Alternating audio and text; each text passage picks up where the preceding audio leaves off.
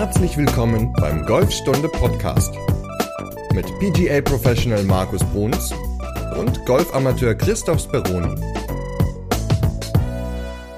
Die Folge 65 des Golfstunde Podcasts. Heute reden wir über Launch-Monitore. Moin Markus. Ja, moin Chris, grüß dich. Ja, heute geht es um die Launch-Monitore und da gibt es ja so einige die äh, ich testen durfte in letzter Zeit. Und ähm, du hast aber ja auch noch zwei testen dürfen oder hast zwei Berichte darüber ge geschrieben. Und ja, da haben ja einige schon mal nachgefragt, auch auf YouTube, was so die Unterschiede sind. Und darüber wollen wir dann heute dann mal eine ganze Folge sprechen. Genau, das heißt, wir machen heute mal einen Vergleich von den ganzen Geräten. Wir hatten ja auch in den letzten Folgen, hast du ja immer wieder berichtet von deinen Testerfahrungen.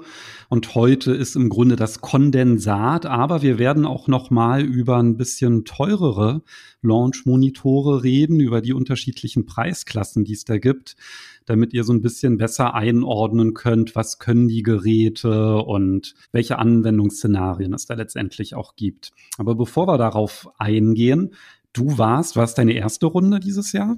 Äh, meine erste 18-Loch-Runde, ja. Cool, wo warst du? Äh, ich war in Green Eagle mit einem Schüler, beziehungsweise mit einem Schüler und seinem Vater zusammen. Und wir waren am Donnerstag da und heute ist ja Montag, wo wir aufnehmen. Also wenn die Folge rauskommt, ist praktisch eine Woche her. Und da haben wir den Nordkurs gespielt, wo in circa sieben, acht Wochen die Porsche European Open stattfinden werden. Und ja, war eine Herausforderung. Wir haben von ganz hinten von Weiß gespielt. Ähm, er hat auch ein Plus-Handicap, also habe ich gesagt, ab nach hinten auf die ganz langen Tees und jedes Loch von Weiß. Also ist schon, schon ein Brett, aber ist definitiv eine Reise wert, da mal hinzufahren.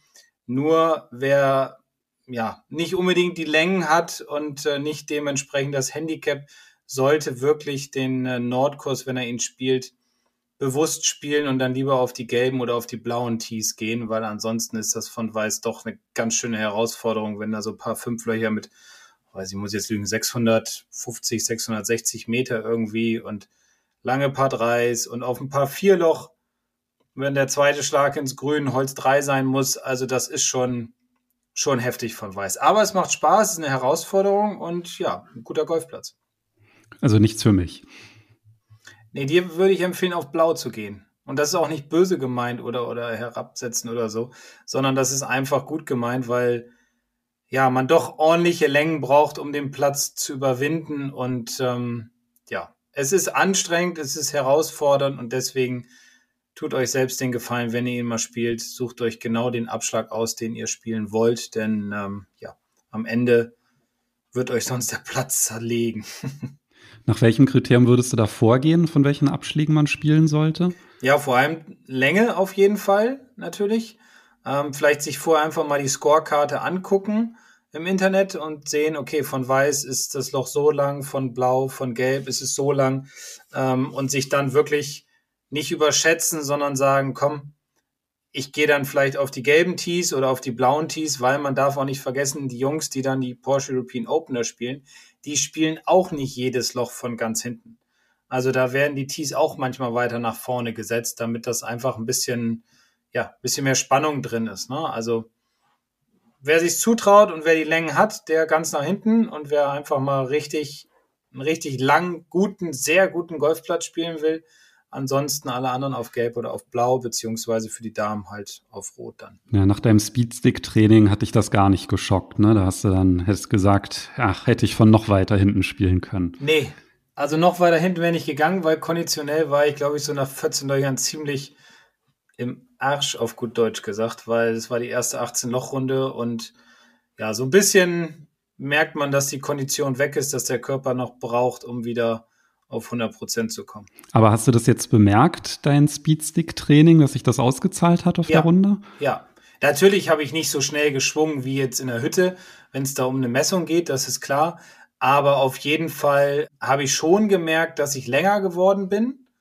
Das sind immer nur ein paar Meter, das ist natürlich auch schwer abzuschätzen, aber ich finde schon für mich, dass ich so ein paar Meter mehr rausgeholt habe und zwar nicht nur mit dem Driver, sondern auch mit dem Holz vom Fairway oder mit den Eisen oder so. Also da waren schon so ein paar Schläge dabei, wo ich dachte, uh, wow, da hat sich das Training jetzt aber schon echt bemerkbar gemacht und ähm, ja gezeigt, dass so ein paar Meter mehr dann doch eine ganze Menge ausmachen, ne? weil man einfach weniger Vollgas geben muss, man vielleicht sogar einen halben oder einen ganzen Schläger weniger ins Grün schlagen kann.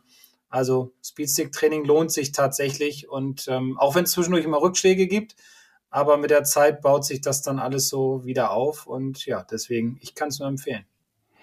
Ja, nicht schlecht. Siehst du, wenn ich zu lang werde, dann ist das immer nur bei den Putts, aber naja. ja, aber du warst ja auch wieder auf der Driving Range, ne? Nachdem du ja letzter Zeit mit dem Smash-Faktor zu kämpfen hattest.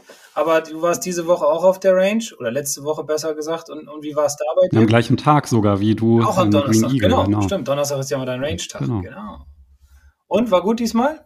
Ja, ich hatte eigentlich gehofft, ich könnte mich vorbereiten auf das Karfreitagsturnier in Prenten, weil da war nämlich angesetzt so ein ja, ein Scramble halt, und zwar immer ein Erwachsener mit einem Jugendlichen oder Kind in einem Team. Und tatsächlich hat mein zwölfjähriger Sohn gesagt, dass er Bock hat, da mit mir zu spielen. Und jetzt wurde das Turnier leider wegen Corona abgesagt. Mhm. Also ja, schade. Da hatte ich mich richtig drauf gefreut, weil, ja, der meinte dann halt, soll ich so mit seinem großen Bruder spielen, weil der in der Pubertät ist und schon mehr vom Muskelaufbau profitiert hat, weil der haut die Bälle nämlich richtig weit und er ist halt, ja, so ein bisschen schmächtiger. Mhm.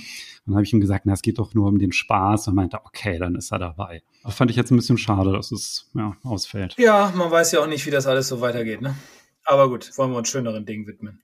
Ja, aber zumindest war ich äh, genau auf der Range halt gewesen und ja, da setze ich ja auch immer bei den Drives einen Launch-Monitor ein, um schon mal so ein bisschen auf das Thema gleich vorzubereiten. Mhm.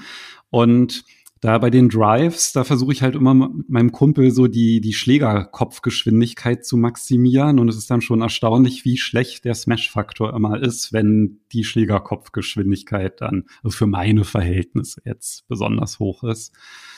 Ja, das heißt, Vollgas lohnt sich dann halt nur, wenn man ihn dann zufällig gut trifft, aber im Durchschnitt sind die auf jeden Fall dann kürzer als die ruhig geschwungenen Drives. Okay, ja gut, weil du sie einfach ähm, besser triffst, wenn du ruhiger schwingst, dann hast du mehr Kontrolle, ähm, hast einen besseren Impact, hast einen besseren Smash-Faktor, als wenn du Vollgas gibst, weil da fehlt dann noch so die Koordination, wenn man Vollgas gibt, den Ball dann sauber zu treffen. Ne? Ja, also macht natürlich dann Spaß, wenn es dann trotzdem dann halt mal klappt also bei mir ist so das Maximum so 93 Meilen. Also ich habe jetzt auch nicht irgendwie speziell trainiert, um wie du jetzt mit den Sticks.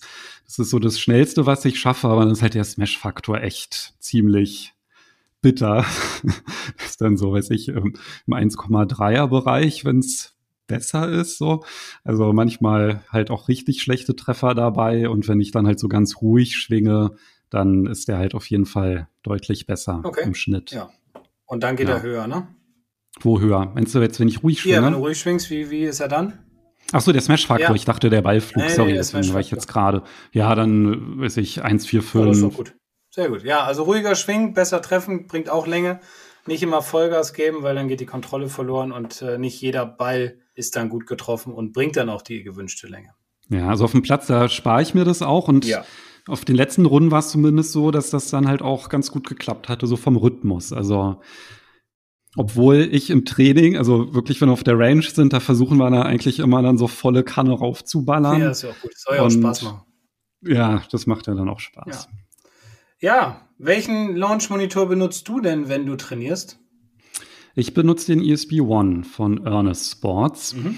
Aber vielleicht fangen wir, bevor wir bei dem jetzt ins Detail drauf eingehen. Vielleicht fangen wir einmal so ganz allgemein an. Was gibt es denn eigentlich so für Preisklassen bei den Launch-Monitoren? Und da könnte man ja eigentlich sagen, die teuerste Preisklasse, da ist halt ganz klar die Zielgruppe Golflehrer, ja, weil die halt einfach ganz genaue Daten brauchen, beziehungsweise Tourspieler, die trainieren halt auch mit diesen teuren Geräten und diese teuren Geräte, die werden auch zum Beispiel in Indoor-Studios auch ganz gerne eingesetzt, weil man die ja auch super als Simulator benutzen kann. Welche gibt's denn da in der teuren Preisklasse? Naja gut, also da gibt's so die drei bekanntesten. Das ist äh, der Trackman, das ist der, der auch, ähm, wenn man Golf guckt auf Sky, dass der, äh, ja, wo dann die Daten so wiedergegeben werden, da, da ist der Trackman ganz weit vorne. Dann gibt es halt noch von Forza den GC Quad zum Beispiel, die haben aber auch mehrere Modelle und natürlich den Flight Scope ähm, X3. Und die liegen alle immer so zwischen ja, 17 bis 20.000 Euro in dem Bereich. Also das ist tatsächlich, klar, wer das Geld über hat, kann das natürlich auch gerne für sich zu Hause im Indoor-Studio dann einbauen. Ich kenne einige, die das gemacht haben, die sich dann die Garage ausgebaut haben oder eine extra Hütte und dann halt einen Trackman oder ein oder ein Foresight oder Flightscope bestellt haben. Aber ähm, ja, die meisten, die den benutzen, sind halt Pros oder, oder, oder Fitter, um einfach genaue, sehr genaue Daten zu haben, womit man dann natürlich den Beiflug beziehungsweise den Golfschwung auch verändern kann oder verbessern kann. Und Einsatzgebiet ist dann auf der Range, aber auch auf dem Platz. Da lassen die sich ja auch einsetzen. Und Indoor hast du es ja auch erwähnt, einfach um dann eine Golfplatzsimulation zu spielen. Ne? Also die sind dann aber halt auch extrem genau und da ist dann halt auch sehr, sehr viel Technologie verbaut. Also das heißt, da sind Radare drin, es sind aber auch Kameras und die messen dann halt auch wirklich den gesamten Ballflug. Also die Kameras, die sind dann halt extrem genau beim, beim Start, ja, also äh, Flugrichtung, Spinwerte und so weiter. Und die Radare, die, die können tatsächlich den gesamten Ballflug dann auch messen, bis der Ball aufkommt und den Roll und so weiter. Also das ist schon erstaunlich, was die da alles aufnehmen. Und dementsprechend sind das halt auch die genauesten Geräte, logischerweise. Genau, genau. Ja, also sind sehr genau. Sie können auch putten. Sie können auch, also da können auch Daten gemessen werden. Beim Pitchen und beim Chippen natürlich. Es gibt verschiedene Software-Varianten, dass man auch verschiedene Plätze spielen kann, zum Beispiel als Simulation. Ähm, also Indoor genauso wie Outdoor gut geeignet. Ich selbst habe jetzt äh, mir einen Trackman zugelegt, den ich letzte Woche bekommen habe und werde mich jetzt mal mit dem beschäftigen und mal gucken, wie da so die Werte beim Putten zum Beispiel sind oder beim Chippen und Pitchen und ja, dann einfach mal schauen, wie das Gerät draußen auch so arbeitet, beziehungsweise wie genau es natürlich ist. Und aber dadurch, dass er auf der Tour verwendet wird, ist er schon, schon sehr, sehr genau. Und dann nimmt das natürlich auch so ein bisschen ab mit der Genauigkeit, je günstiger die Geräte dann werden. Wobei auch bei den Tests, die ich gemacht habe, äh, bei den günstigen Geräten doch schon sehr genaue Werte zustande gekommen sind.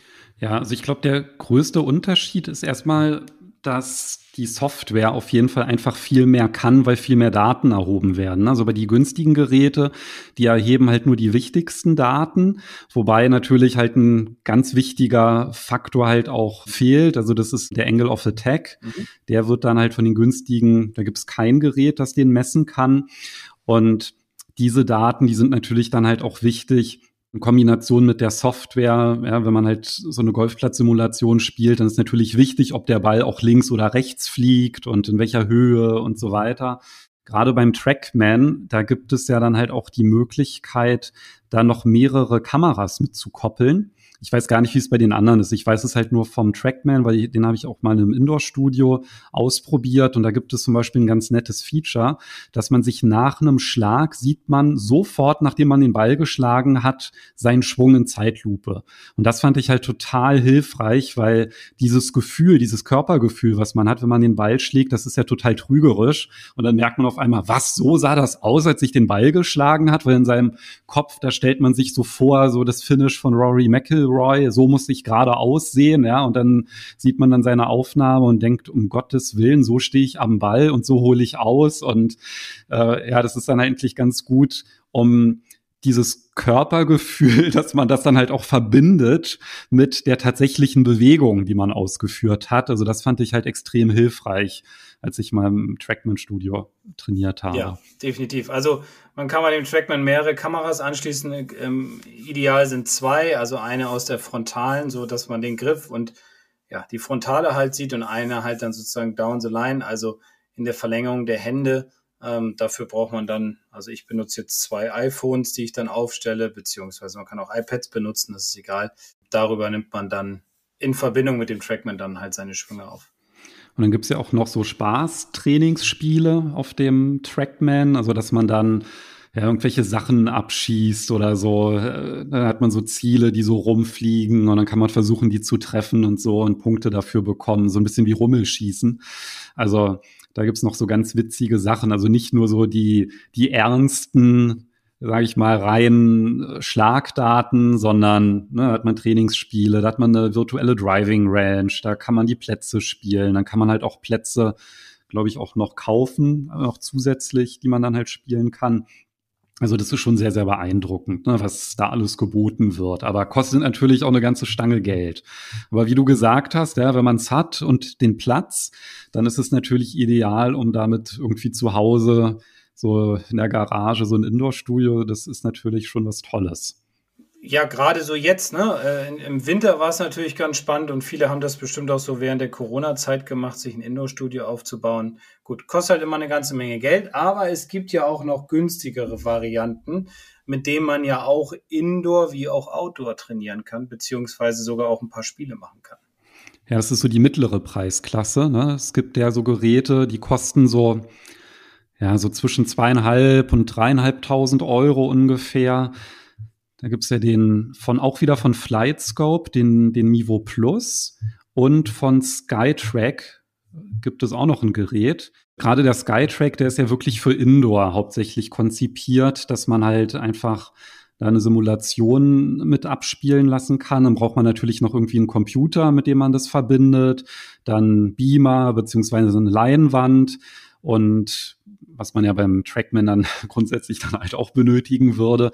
Der ist dann halt nicht ganz so präzise, ne, wie, also ist halt nicht wirklich so ein Profi-Gerät, aber ist halt wirklich für so eine Indoor-Simulation völlig ausreichend und halt auch gerade der Mivo Plus ist halt auch ein sehr, sehr kleines Gerät und bietet dann halt auch all diese Möglichkeiten, weil die halt auch eben den Angle of Attack und den seitlichen Spin mhm. des Balls messen können.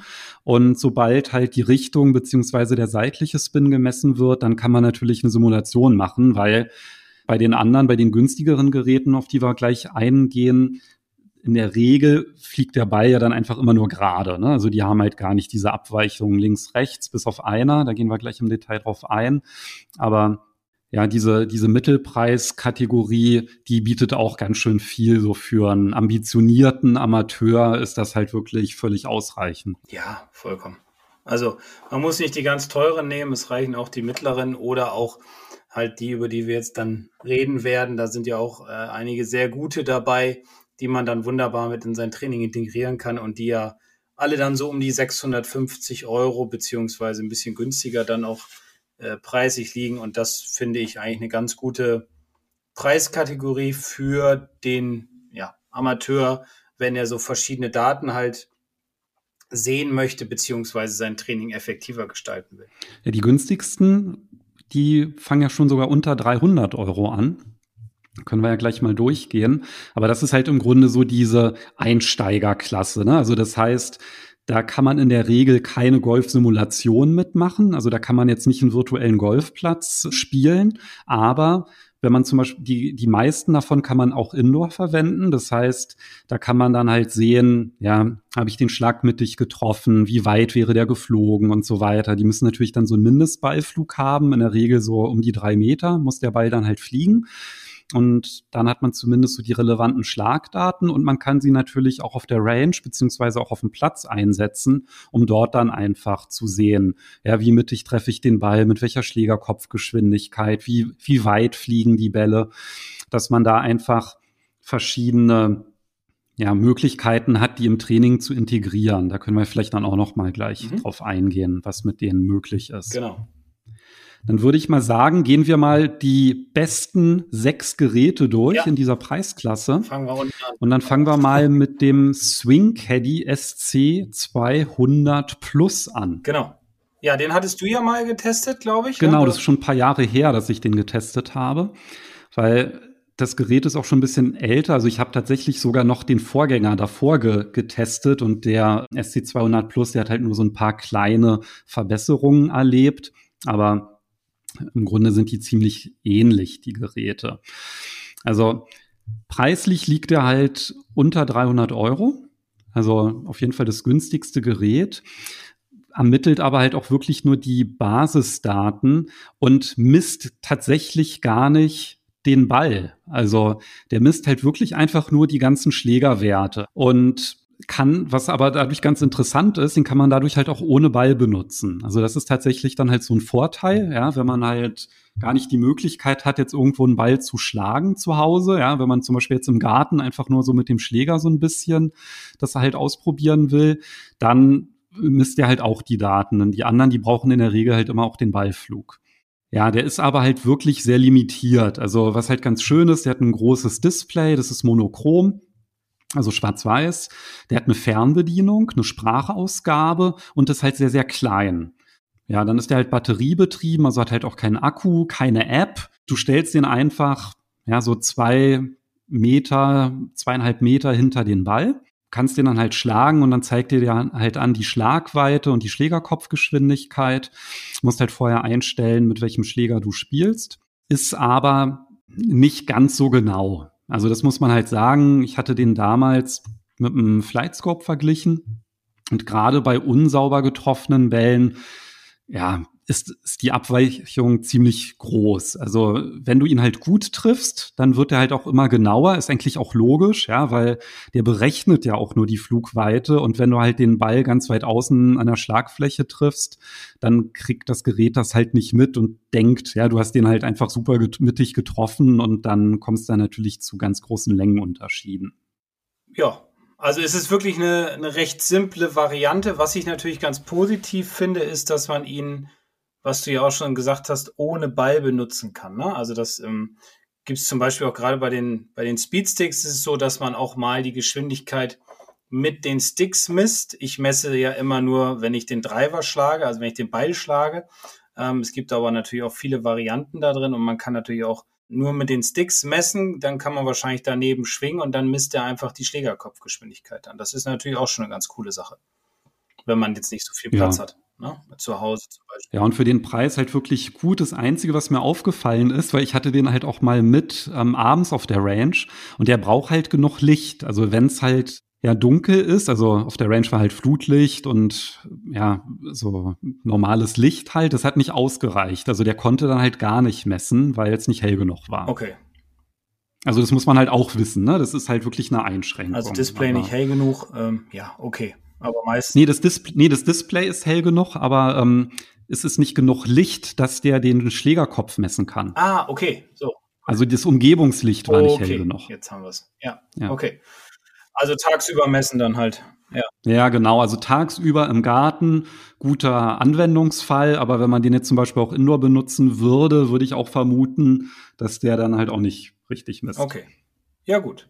Also das war so der komplette Einsteiger und dann hattest du ja noch einen getestet, den, den Garmin G80 mal. Ähm, wie, wie war der so für dich im Vergleich jetzt zu dem SC200 Plus? Genau, also der Garmin, den, den, haben wir ja im Ranking auf Platz 5 platziert, aber der ist halt wirklich eine Stufe besser, ja, also als der Swing Caddy SC 200 Plus. Also wonach haben wir die bewertet? Ähm, das wichtigste Kriterium ist natürlich die Genauigkeit und die Leistung, also wie viele Daten misst der. Dann weiteres wichtiges Kriterium ist natürlich so Komfort und Bedienung und da ist zum Beispiel der Swing Caddy halt grundsätzlich jetzt nicht schlecht gewesen, weil der eine Fernbedienung und ein großes Display hat. Aber natürlich halt sehr eingeschränkt, ne? Also brauchst halt immer genug Licht und so weiter. Aber ein wichtiger Faktor ist ja auch immer so ein bisschen der Spaßfaktor. Mhm. Das heißt, welche Trainingsspiele sind da beispielsweise drauf? Und da muss ich sagen, da ist der Garmin G80 wirklich top. Also erstmal ist es ein gutes Gerät, weil der ist recht genau. Also ich hatte den damals mit einem Trackman verglichen. Da war die Abweichung nicht sonderlich hoch. Da muss man aber auch sagen, der hat es natürlich auch nur hochgerechnet. Wenn du mit Range-Bällen geschlagen hast, dann also der hat dann so getan, als wenn es ein, ähm, ein guter Ball war. Also das war die Abweichung, die hat immer in, ungefähr dem entsprochen, wenn da halt wirklich einfach so ein Two-Piece oder Three-Piece-Ball geschlagen hast, dann hat der Wert übereingestimmt, weißt du? Also der hat halt im Grunde nicht berücksichtigt bei der ähm, Ballflugmessung, dass es halt, weil das ja auch nur hochgerechnet war, die, die Entfernung, hat er halt im Grunde den Range-Ball da nicht berücksichtigt. Mhm. Aber sonst war die Messgenauigkeit sehr hoch. Und was halt ganz interessant ist bei diesem G80 ist, dass es so ein Hybridgerät ist. Das ist halt nicht nur ein Launch-Monitor, sondern du kannst das auch als Golf-GPS benutzen auf dem Platz. Also im Grunde ähm, hast du halt alle Plätze der Welt davor installiert drauf. Und dann wie bei einer Golfuhr kannst du dann halt diesen GPS-Modus dann starten, den Platz aussuchen und dann zeigt er dir die Entfernungen auf dem Platz an. Also wie weit ist es bis zum Grün, Anfang Grün, Ende Grün. Kannst dir dann halt auch die Bahn anzeigen, siehst dann, wie weit sind die Bunker entfernt, wie weit ist das Wasserhindernis. Also hat im Grunde dann gar nichts mit dem Launch-Monitor an der Stelle zu tun. Cool. Ja, ist halt ein Golf GPS dann auch. Aber die von Garmin, die waren halt ganz clever, weil diese Golfplatzdaten, die davor installiert sind, die haben die genutzt, um virtuelle Runden zu ermöglichen. Das heißt, du konntest dann auf der Driving Range sagen, ich möchte zum Beispiel meinen Heimatplatz spielen, dann hast du die Bahn gesehen, hast den Ball geschlagen, einzige Einschränkung, Links-Rechts-Abweichung kann der nicht messen, nur die Entfernung. Mhm. Und dann hast du halt gesehen, wo dein Ball gelandet ist auf der Bahn. Also du konntest auch die Richtung einstellen, also du konntest zielen auf diesem, auf der Karte sozusagen von der Golfbahn. Dann hast du deinen Ball geschlagen und wenn du ihn halt so, weiß ich, 160 Meter dann geschlagen hast und ein bisschen links gezielt hast, dann ist der dann halt da gelandet und hast dann den zweiten Schlag gemacht und das fand ich halt echt super, so als Ergänzung fürs Training, weil das ganz viel Abwechslung reingebracht hat. Also das fand ich echt so ein klasse Trainingsmodus und den hat man halt auch bei teureren Geräten vermisst. Mhm. Also das musste ich sagen, das hat mir echt gut gefallen. Du hast dann auf dem Display, hast du dann praktisch auch gesehen, die Abweichung nach links und rechts, weil du hattest ja eine Karte auf dem Display und das hat dann den Beiflug aufgenommen. So mit dem Strich dann halt aufgenommen, oder? Naja, Abweichung jetzt nicht wirklich. Also du okay. konntest sozusagen zielen auf der Karte. Also du konntest sagen, ich ziele jetzt so nach links. Also du konntest deine Ausrichtung ändern. Ja. Aber wenn du jetzt einen Mörder-Slice gespielt hast, hatte das jetzt kein, also hast deinen Abschlag gemacht, ja, mit dem Driver und du hast jetzt nur 120 Meter abgeschlagen, weil du einen Slice hattest, der 100 Meter nach rechts gegangen ist. Ja. Dann hat der den 120 Meter gerade gewertet. Also ah. der war immer gerade, der Ball, weil der natürlich nicht Links-Rechts-Abweichung messen konnte okay. und nur die Entfernung hat er berücksichtigt. Okay, na gut. Aber immerhin, ne? Also ich meine, ist ja schon eine coole Spielerei, ne? die einem ja auch ein bisschen, ein bisschen helfen kann im Training. Also das finde ich immer ganz gut. Gerade so Spiele dabei oder ja, also halt so Games, so Distanz und Richtung, beziehungsweise dann auch so ein Loch mal nachspielen, sowas. Das finde ich ziemlich cool. Und was natürlich auch gar nicht schlecht ist bei dem Garmin, ähm, dass man ihn auch auf dem Platz dann halt benutzen kann. Ne? Also zum Entfernung feststellen, wie weit ist das Grün von genau. vorne, Mitte, hinten und so. Also das ist ja wirklich dann sehr, sehr gut. Ja, hat dann halt auch ein Touchscreen entsprechend. Ne? Für dieses Golf-GPS war halt ein Touch Touchscreen verbaut. Und du hattest halt noch ein paar mehr Trainingsmöglichkeiten. Also das war halt wirklich super gemacht, zum Beispiel ein Tempotraining. Der hat dir dann wie so einen metronomen Takt vorgegeben. Und dann konntest du halt versuchen, so an deinem Schwung Schwungrhythmus zu arbeiten. Mhm. Das fand ich halt auch nicht schlecht. Den hat er nämlich halt auch gemessen. Er konnte dir halt anzeigen, ne, wenn du den Ball angesprochen hast, ausgeholt hast, wie dein Schwungrhythmus ist. Und du hattest dann halt auch noch so zur, zum Distanztraining hattest du dann halt auch noch so einen kleinen Modus. Da konntest du dir dann halt Entfernung vorgeben lassen, also entweder auswählen oder vorgeben. Und dann hat er dir zum Beispiel gesagt, okay, versuch jetzt mal deinen Schlag auf 120 Meter zu schlagen. Mhm. Und dann, wenn du das gemacht hast, je nach Genauigkeit hat man Punkte bekommen und das war dann wirklich mit so einer ganz coolen Animation, dass du so Zielkreise hattest und dann hast du gesehen, wo der Ball, wo du richtig animiert, dass du gesehen hast, wie, wo ist der Ball gelandet, in welchem Zielkreis und dann hast du wie auf so eine Dartscheibe und dann hast du halt Punkte bekommen und das hat halt auch richtig Spaß gemacht. Also wirklich ein gutes Gerät, aber ähm, auch wieder sehr eingeschränkt so von den Daten, was der messen konnte und keine App-Anbindung. Also okay. Trainingssessions oder so, dann konntest du da halt wirklich nur die machen, die du gerade gemacht hast. Da wurden jetzt keine Daten gespeichert oder Durchschnitte berechnet oder so. Ja, gut, okay. Aber für den Preis ist es ja da auch in Ordnung. Genau, kostet so 460 Euro so ja. ungefähr okay. ne, online und Gut. Ja, dafür, dass du halt noch ein Golf GPS dabei hast, das ist eigentlich ein ganz fairer Preis. Ja, denke ich auch. Kann man schon mitnehmen. Ja, cool. Ja, ich durfte ja jetzt auch ein paar ähm, paar Launch-Monitore testen und ähm, habe dann mal als allererstes habe ich den SC300 getestet. Das ist praktisch der Swing Caddy SC300, ähm, der ja Nachfolger von dem SC200 und es ist im Grunde so ein kleiner Monitor, den man so 1,50, 2 Meter in Verlängerung seines Balles auf den Boden stellt, hat halt ein Display. Dazu gibt es eine App und ähm, die kann man sich aufs iPhone dann runterladen und äh, man sieht jetzt hier aber doch eine ganze Menge mehr Werte im Vergleich zu den anderen beiden. Also Ähm, und dieses Display ist jetzt auch ein bisschen größer geworden im Vergleich zu dem Swing Caddy SC200. Und äh, ja, also die Werte, die er ausgespuckt hat, wie zum Beispiel Carry oder Smash Faktor oder Swing Speed, die habe ich mal verglichen mit meinem Flightscope, was ich da noch hatte. Und da waren die Unterschiede ja wesentlich größer als bei den anderen Geräten, die ich dann auch noch getestet habe. Also deswegen fällt der so bei mir oder bei uns dann auf, auf Platz vier von unseren sechs getesteten. Und ähm, aber was ich ganz gut fand wieder daran, war, dass der ein, also dass du einstellst, einmal stellst du deinen Schläger ein, zum Beispiel das Sandwedge, kannst du einstellen 56 Grad, 55 Grad, 54 Grad, wie auch immer. Das ähm, kann, ja, gibt er dir dann vor, beziehungsweise du stellst das dann ein, so dass der dann auch weiß, was für einen Schläger du benutzt.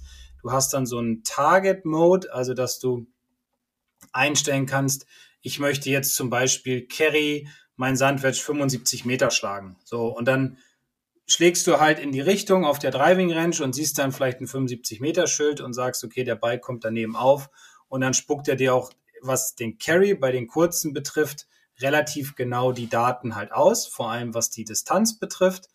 Und das finde ich halt eine ganz coole Spielerei, vor allem für den Kurzspielbereich, weil daran kann man natürlich ganz gut seine Längenkontrolle trainieren, dass man sagt, okay, ich sage jetzt mal, ein Dreiviertel Sandwedge fliegt 75 und ein volles Sandwedge fliegt 95 Meter zum Beispiel oder, oder 90 Meter, wie auch immer. Und dann kann man sich darüber halt ganz gut ein, ganz gut ein Gefühl holen. Was es auch noch gibt, ist ein Distance Mode, den man dann einstellen kann per Fernbedienung. Das finde ich auch sehr positiv an dem Gerät, dass du im Grunde dich nicht bewegen brauchst. Du hast praktisch eine Fernbedienung in der Tasche. Ähm, auf der Fernbedienung sind eine ganze Menge Knöpfe drauf, die auch dir genau sagen, was du dann an dem Gerät einstellst. Zum Beispiel kannst du per Fernbedienung von Target zu Distance Mode wechseln. Du kannst deinen Schläger wechseln von Sandwedge zu Eisen 7.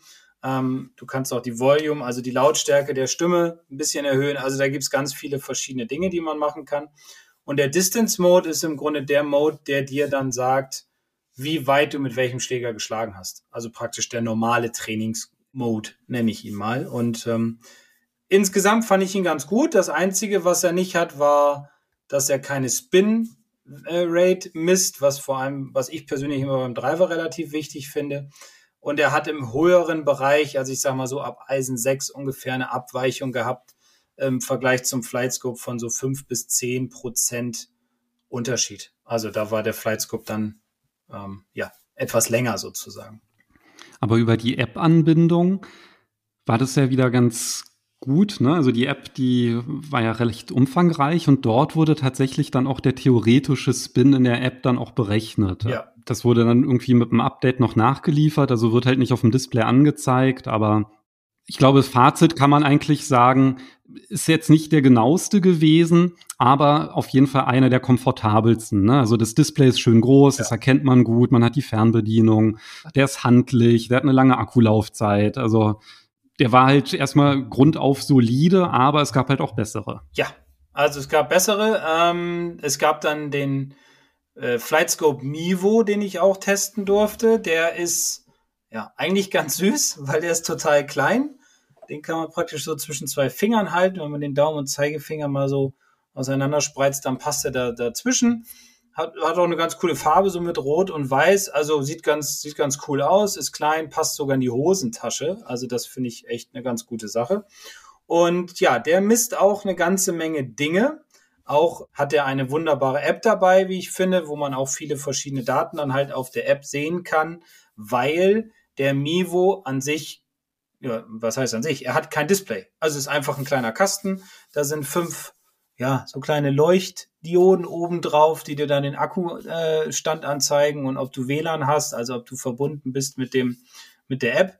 Ansonsten ist da nichts. Und dann hast du halt die ganzen Dinge auf deiner App, die du dann auf dein Tablet oder auf dein Smartphone laden kannst und diese stellst du dann praktisch vor deinen Ball. Also ja, vor dich hin, dass du dann dir diese App angucken kannst. Ich glaube, ein ganz großer Vorteil durch diese Kompaktheit ist, dass der halt so klein ist, dass der sogar in die Hosentasche passt. Ja. Also wenn man jetzt sagt, man möchte zum Beispiel seine Schlagdaten auf dem Platz messen, Ja, weil das ist ja immer noch mal oft ein Unterschied, so Thema Platz und Range, ne, dass es da einfach Unterschiede gibt, dann ist der dafür wirklich ideal. Den kann man einfach schnell aufstellen, wenn es ist mit dem Smartphone verbunden, dann hat man die Daten in der App und kann danach das dann nochmal auswerten.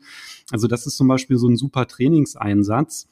Was aber halt auch wieder so ein bisschen negativ war, das war dadurch, dass man den ja nur mit einer App benutzen kann. Das ist ja dir im Winter so ein bisschen aufgefallen. Bei Minusgraden ist das ja generell mit Smartphones ein Problem. Ich glaube, das kennt jeder. Ne? Wenn es halt richtig, richtig kalt ist, dann schaltet sich so ein iPhone auch gerne mal ab, weil ja. der Akku dann auf einmal so ausgesaugt wird, wenn da halt noch zusätzlich eine Bluetooth-Verbindung läuft, über die halt viele Daten rübergehen. Und ja, das saugt dann natürlich auch ganz schön am Akku das Ganze. Ja, definitiv. Nun hatte ich leider das Pech, dass ich den Test, also nicht das Pech, dass ich ihn testen durfte, das war schön, aber das Pech, dass ich auch noch Minusgrade hatte und dann ging natürlich der Akku relativ schnell alle. Das heißt, zwischendurch musste er immer wieder aufgeladen werden. Glücklicherweise hatte ich eine Steckdose in der Hütte.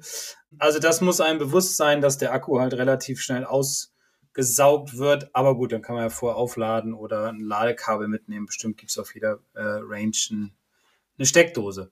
Ja, und im Sommer ist es ja auch nicht so ein Problem. Im Sommer ist nicht das Und was man natürlich auch noch vielleicht ergänzend sagen sollte, der Mivo Flight Scope, den haben wir auf Platz drei gesetzt. Aber alle, die in den Top drei sind, haben wir insgesamt mit sehr gut bewertet. Das heißt, der ist halt auch extrem genau. Ne? Also die Abweichung war halt sehr gering gewesen. Das Einzige, was vielleicht noch besonders ist bei Mivo, ist, dass der den Spin misst, also besonders genau misst, wenn man so kleine Aufkleber auf die Golfbälle macht. Genau, das sind so kleine silberne, ja, ist kein Metall, so kleine silberne Aufkleber, die man halt draufklebt, um den Spin zu messen, weil dann kann der den Ball besser erfassen. Und ja, das ist natürlich immer gut mit ein bisschen Arbeit verbunden, so ein Klebepünktchen da drauf zu packen. Aber wenn man es genau haben will, dann sollte man das wirklich tun. Und ähm, was ich auch sehr gut fand, wo er auch ziemlich genau war, also ich habe es dann wieder mit dem großen Flightscope immer alles verglichen, war beim Wedge Game, also bei den kurzen Schlägen, da war das wirklich bis auf einen Meter war das ziemlich genau. Und das muss ich sagen, gerade im Kurzspielbereich finde ich das schon sehr, sehr gut, weil da kommt es ja auf eine genaue Längenkontrolle definitiv drauf an. Wichtig ist nur, wenn man ähm, Kurzspiel macht, dass man, und man ist zum Beispiel in einer Hütte, man steckt von der Matte, dann muss man sehen, dass man den Mivo ein bisschen näher an den Schläger ranstellt. Natürlich immer aufpassen, dass man ihn nicht trifft dann beim Ausholen, weil eventuell die Hüttendecke zu niedrig ist, dann vom Winkel her und der dann den Ball einfach nicht mehr messen kann oder erfassen kann. Also dann ein bisschen näher ranstellen. Ja, der ist auf Platz drei gelandet und wie du schon gesagt hast, auch mit den anderen beiden, die wir jetzt noch haben, ist ja auch äh, ein sehr gutes Produkt, muss ich sagen. Und wie gesagt, passen jede Hosentasche, App runterladen und, und los geht's. Also doch ein sehr gutes Gerät. Ja, also mich hätte das jetzt mit den Aufklebern so ein klein bisschen gestört, aber das hängt halt auch wieder damit zusammen, was ist der Anwendungsfall, ja? Also wenn man auf der Driving Range damit trainiert, ist natürlich ein bisschen blöd, da die Bälle zu bekleben, aber wenn man den jetzt zum Beispiel Indoor nutzt, dann ist es ja so, dass die Bälle mit dem Netz aufgefangen werden, dann sind es die eigenen und da ist es ja dann nicht so wild, wenn man da so einen kleinen Aufkleber rauf macht. Und das erhöht natürlich extrem die Messgenauigkeit, auch wenn der Ballflug sehr kurz ist. Das heißt, wenn man halt sagt, naja, ich habe jetzt hier die Möglichkeit, in der Garage ein paar Bälle zu schlagen, dann ist das natürlich dann wieder sehr attraktiv. Ja, definitiv. Also wenn ich ein Netz habe oder auch im Garten, ja, wenn wieder irgendwann so ein brutaler Lockdown kommt und man stellt sich ein Netz in den Garten, dann äh, ist der Mivo natürlich auch schon sehr attraktiv und man holt sich dann logischerweise immer den einen Ball dann wieder und äh, ja, alles ist gut. Ne? Ja, unser Platz zwei, der ESB One von Ernest Sports, ja. der ist zum Beispiel, der braucht halt ein bisschen mehr Ballflug, damit er genau ist. Also wenn man jetzt zum Beispiel die Wahl hätte, ich möchte jetzt Indoor trainieren, nehme ich dann den Mivo oder den ESB One, dann würde ich auf jeden Fall den Mivo empfehlen. Aber auf der Range war der ja wirklich erstaunlich exakt. Ne? Ja. Also wenn der Ball wirklich komplett auch geflogen ist. Ja, definitiv. Also da war auch im längeren Bereich bei längeren Schlägern wenig Abweichung. Was ich bei dem ESP One, er hat ja eine App und er hat ein, ein Display auf dem, auf dem Gerät selbst drauf. Das Display finde ich persönlich jetzt ein bisschen klein, weil es natürlich ein bisschen weiter weg steht, das Gerät, und da immer da hingucken, Da stehen alles so viele Zahlen drauf und die Schrift ist mir persönlich ein bisschen zu klein, beziehungsweise das Display an sich. Ansonsten von der Aufmachung her muss ich sagen, es ist ein, ja, relativ einfach zu bedienen. Es ist ein weißer Kasten, hat einen An- und Ausknopf, Laut- und Leise-Regler an der Seite und man stellt halt über die App die verschiedenen Dinge ein, die man halt gerade trainieren möchte oder auch verschiedene Schläger, die man gerade ähm, benutzt. Und ähm, also insgesamt fand ich den ESB One schon, schon sehr gut und er misst natürlich auch die Spin Rate und das finde ich ja auch wieder ganz spannend und man muss diesmal nichts aufkleben. Ähm, der hat übrigens keine Lautstärkenregelung an der Seite, nicht? weil der gar keine Sprachausgabe hat. Das ist tatsächlich nur die Bedienung, um die Schläger auszuwählen. Oh, also das kann man entweder über die App machen oder ja, dadurch, dass ich ihn ja jede Woche benutze, ja. kenne ich ihn ja ganz gut. Okay ja, aber äh, was man halt auch sagen muss, der passt halt nicht in die Hosentasche. Nein. Also der ist, ist halt wirklich ein Kasten und also kein Problem in die Golftasche den zu bekommen, aber ist halt schon ein Unterschied, wenn man den jetzt zum, ähm, im Vergleich zum Mivo sieht. Aber ich finde zum Beispiel ganz gut, dass der halt wirklich ein Display hat, weil ich mag es eigentlich gar nicht so sehr immer mit dem iPhone rum zu hantieren beim Training. Ja? Also ich finde das ganz gut. Ich schlage den Ball, dann gucke ich aufs Display rauf, dann sehe ich sofort den Wert und ja, muss da nicht rumkramen. Mhm. Also, aber ist natürlich Geschmackssache. Was man auch noch sagen sollte, vielleicht, die App, die ist halt wirklich ziemlich trocken und nüchtern. Ja? Also mhm. die Anzeige der Schlagdaten, das haben die ganz schick gemacht. Aber so die Trainingssessions und so, das sieht so ein bisschen mehr aus wie Excel und nicht wie irgendwie so ein cooles Game oder so. Ja, also ja. das ist wirklich humorlos, würde ich mal bezeichnen. Ich habe aber gehört, dass es ein Update geben soll. Das soll wohl ziemlich groß sein auch. Also da sollen einige Verbesserungen kommen cool. und ich weiß nicht, ob das stimmt. Ich habe es nur gehört, mhm. ja, dass es dann sogar auch möglich sein soll, den Ballflug mit der Kamera des iPhones zu messen. Das soll dann zukünftig dann auch mit dem ESP One möglich sein. Okay. Aber ist natürlich jetzt gar nicht in die Bewertung eingeflossen, weil wir können ja nichts bewerten, was es noch nicht gibt. Genau. Aber da kommen wir eigentlich schon so zum Alleinstellungsmerkmal von unserem Platz eins. Ja.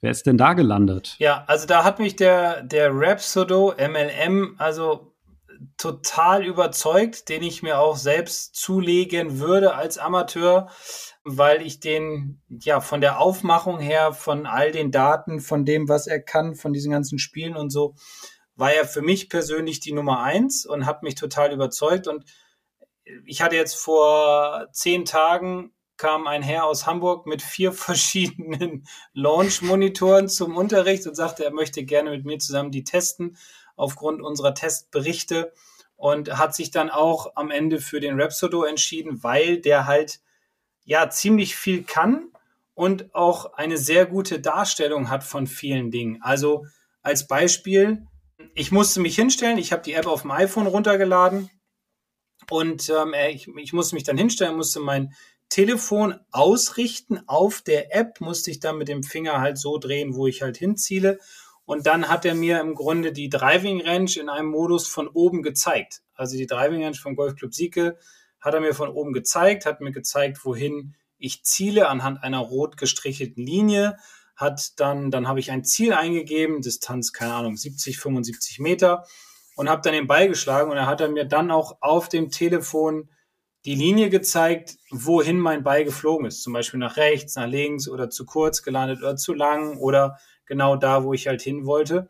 Und hat dann oben auch noch die Daten angezeigt, wie zum Beispiel Abweichung nach rechts 10 Meter oder nach links 10 Meter oder auch welche Distanz ich geschlagen habe. Also das fand ich persönlich als Spielerei schon ziemlich cool.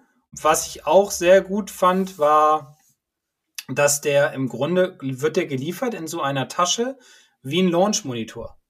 Also diese Tasche ist genauso groß wie die von einem Launch-Monitor, vom Bushnell zum Beispiel. Da steckt das Gerät drin, das hat einen An- und Ausknopf, das wird aufgeklappt, da geht so eine Klappe hoch und dann ähm, ähm, lädt man sich vor die App natürlich runter und stellt das Telefon dann in dieses Rhapsodo an diese Klappe ran und ja, richtet das dann aus und dann geht's los. Und es hat in meinen Augen die meisten positiven Dinge von all den äh, vier, ich habe ja vier getestet von all den vier Launch-Monitoren, die ich getestet habe. Bei der Transporttasche meinst du von einem Golflaser, nicht? Nicht vom Launch-Monitor? Ja, ich, Entschuldigung. Ja, vom, vom, vom Laser. Ja, ja, vom, von so einem Bushnell Laser, Ja, ja, diese Tasche. genau. So ist das auch bei dem Rhapsodo. Die kann man nämlich auch mit so einem Karabiner, kann man die dann am Golfbag festmachen. Also man hat es praktisch immer dabei. Ja, also das ist ja eigentlich ganz beeindruckend bei dem Rhapsodo. Und zwar, wir haben ja davon gesprochen, dass die ganz teuren Geräte, die sind halt so genau, weil die eine Kamera haben. Und es ist halt tatsächlich so, dass die neuen Smartphones, die Kameras, die da verbaut sind, die sind halt so sensibel und genau, dass die tatsächlich den Ballflug auch Mhm. ermitteln können. Ja, und das heißt, das iPhone wird im Grunde als benutzt, um den Ballflug mitzuberechnen. Also das Radar, das übermittelt halt so diese Basisdaten, was alle anderen Geräte auch haben, aber das wird halt kombiniert mit der Smartphone-Kamera. Dazu muss man aber auch sagen, es funktioniert nur mit einem iPhone. Ne? Es gibt keine Android-App. Ähm, das ist übrigens auch beim ESP One so, das geht auch nur mit dem iPhone. Die einzigen, die auch Android unterstützen, sind Flightscope Mivo und der Swing Caddy SC 300. Mhm. Die haben auch Android-Apps. Ja, gut, das ist so ein bisschen der Nachteil. Ne? Und ähm, ja, was ich beim, beim Rhapsodo extrem gut fand, also ich habe mehrere Schläge gemacht und dann auch immer verglichen mit dem Flightscope und da waren also mini, mini, minimale Unterschiede in der Distanz, im Smash-Faktor, im Ballspeed, in der Schlägerkopfgeschwindigkeit. Also das war schon ziemlich nah dran an, an sehr, sehr gut. Ja. Ja, also mir hat mir hat der gut gefallen. Was ich auch noch eine ganz coole Spielerei finde, ist, was du ja auch sagtest, dass er deinen Schwung aufnimmt. Der hat dann so einen Shot Tracer dran. Das heißt, das iPhone steht auf dem Rhapsodo drauf. Die Kamera ist praktisch zu deinem Ball hin beziehungsweise zu dir ausgerichtet. Da gibt es übrigens auch zwei verschiedenfarbige Felder, die man auf dem Telefon sieht, wo man den Ball reinlegen soll, nämlich in so ein gelbes Feld und wo man drin stehen soll, in so einem hellblauen Feld, damit das alles genau gemessen werden kann. Und dann kann man immer wiederholen und seinen Schwung sich angucken, beziehungsweise auch anhand dieser Linie dann, an dieser Shot Tracer Linie dann sehen, ähm, ob der Ball nach links geflogen ist, nach rechts, wie hoch, wie flach und so weiter. Ähm, er hat verschiedene Spiele dabei, für Driver wie auch für kurzes Spiel. Ähm, gut, er ist nur Outdoor verwendbar, ne? ähm, was jetzt den, den Shot Tracer betrifft. Genau. Das ist eigentlich so der einzige Wermutstropfen, weil da denkt man so, oh, virtuelle Driving Range, das ist ja toll. Aber das funktioniert halt wirklich nur, wenn der Ball auch wirklich komplett fliegen kann, weil sonst kann nämlich bei einem kurzen Ballflug reicht das halt nicht aus für die Kamera des iPhones die Balldaten zu messen. Das heißt, Shot Tracer und virtuelle Driving Range geht leider nicht indoor. Also da ist der dann halt wieder genauso wie alle anderen. Da hat man dann halt nicht diese Links-Rechts-Abweichung. Das funktioniert halt wirklich nur auf der Driving Range, wenn der Ball halt auch wirklich voll fliegen kann. Genau. Ansonsten fand ich ihn aus meiner Sicht den besten. Ja. Ein Wermutstropfen hat der, der misst nicht die Spinrate. Ja, okay. Gut. Irgendwo müssen wir immer Abstriche machen. Ja, deswegen hoffe ich ja, dass das Update vom ESP One, weil der könnte ja dann alles, wenn Ja?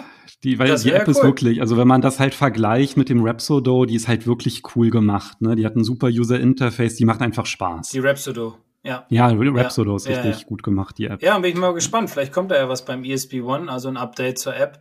Das wäre ja nochmal gut, weil die war wirklich ein bisschen trocken. An sich von den Daten her und so weiter war der ESP One gleichzustellen mit dem Rhapsodo, aber von der App war es sehr langweilig und äh, deswegen ist für mich der Rhapsodo vorne. Auch von der, ähm, von der Größe her, von der, von der, ja, dadurch, dass du ihn gut transportieren kannst halt. Ähm, aber gut, sind wir mal gespannt, was ESP da auf dem Markt haut. Ja. Dann sind wir im Grunde durch. Das heißt, wir haben jetzt die sechs besten Launch-Monitore vorgestellt Mhm. und sind die einfach mal durchgegangen. Und ich hoffe, das hat so ein bisschen geholfen bei der Kaufentscheidung, weil es gab tatsächlich erstaunlich viele Fragen auch zu den Geräten. Mhm. Ich hoffe, die haben wir so beiläufig auch alle beantwortet. Bestimmt. Aber wir können ja sonst auch noch mal die Tests von YouTube mit äh, in die Podcast-Beschreibung packen. Ja, das mache ich auf jeden Fall. Also den, wir haben ja auch einen großen Vergleich nochmal gemacht, wo dann halt auch die einzelnen Geräte alle aufgeführt sind mit den Detaillinks und dann zu den Videos und so weiter. Ja. Das packe ich auf jeden Fall in die Podcast-Beschreibung. Dann könnt ihr euch das auch anschauen, wie die Apps aussehen und was euch da am besten gefällt, weil jeder hat ja auch so ein bisschen andere Schwerpunkte und Anwendungsszenarien und ich hoffe, das ist auch so ein bisschen bei rausgekommen, dass jedes Gerät so Stärken und Schwächen hat im jeweiligen Einsatzbereich. Genau. Ja, cool. Super. Dann haben wir das, ne? Ja, würde ich sagen. Ja, sehr schön. Können wir uns auf Folge 66 vorbereiten? Genau, da geht es wieder ein bisschen mehr um, um Technik, hauptsächlich um die Gewichtsverteilung, also um den Körper, um die Gewichtsverteilung im Schwung. Da kam nämlich auch eine Frage, welche Auswirkungen das halt so auf den, den Golfschwung beziehungsweise auf den Golfball hat. Und darüber werden wir dann in Folge 66 sprechen. Keine Technik zum Kaufen, sondern Golfschwungtechnik endlich mal wieder. Jawohl. Aber darauf freue ich mich, weil das ist auch ein spannendes Thema. Dann hören wir uns nächste Woche wieder. So machen wir das. Bleibt gesund und äh, wir freuen uns auf nächste Woche. Tschüss. Ciao.